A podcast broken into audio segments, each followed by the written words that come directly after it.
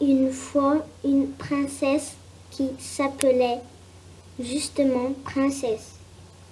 Cette princesse douce et jolie voulait depuis toujours devenir sorcière.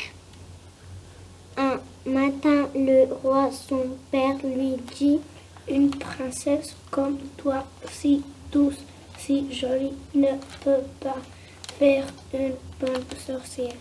Tu es fait pour devenir la femme d'un roi comme ta mère. Comme toujours, princesse répondit Je ne suis pas méchante, mais je veux être sorcière. Le roi et la reine étaient malheureux. Ils demandèrent conseil à Antoinette, la de princesse. J'ai une idée. Je vais téléphoner à Marie Fistule, mon amie d'enfance. Elle est sorcière diplômée. Princesse ira chez elle pendant quelques jours. Elle verra que c'est un horrible métier. Qui sa nourrice. Le long demain, princesse partit chez Marie Fistule. Elle traversa des marécages qui sentaient le fromage, des prairies qui sentaient le pourri et des vallées qui sentaient le pied. Elle arriva enfin devant la maison de Marie Fistule. C'est à cette heure que tu arrives. Va t'habiller et mets-toi au travail. dit euh, la petite femme. Princesse enfila son tablier et éplucha des grenouilles. Elles commencèrent à regretter le château. Le jour suivant, Marie Vistule lui donna sa première leçon de pilotage. Mais, le balai était vieux, il perdait ses poils. Chaque fois que Princesse enfourchait le balai, il tremblait et la pauvre apprentie se retrouvait par terre. Ma fistule se mettant alors en colère. Tu es trop maladroite. Va plutôt me chercher des champignons. Je dois jeter des sorts. Mais il, mais il fait pre- presque nuit, protesta Princesse.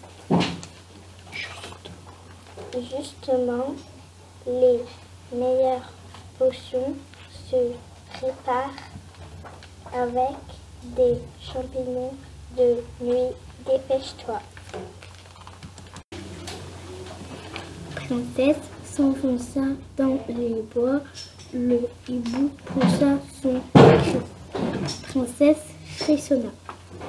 Elle continua, continua à s'avancer dans la nuit. Elle ne pensait plus aux champignons.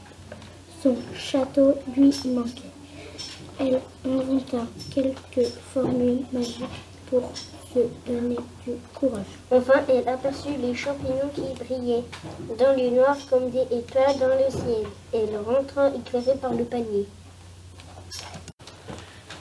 Au petit matin, princesse n'avait plus envie de devenir sorcière.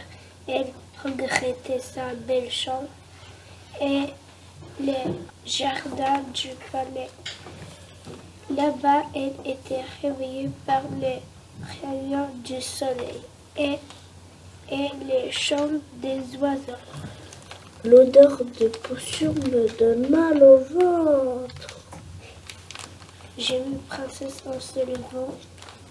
Mon tuto au grenier et apporte-moi le livre de recettes à faire tomber les cheveux. Il est dans la malle noire. Lui répondit la vieille femme.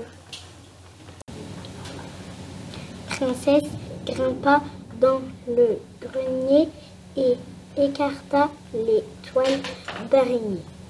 Elle ouvrit la malle et commença à fouiller.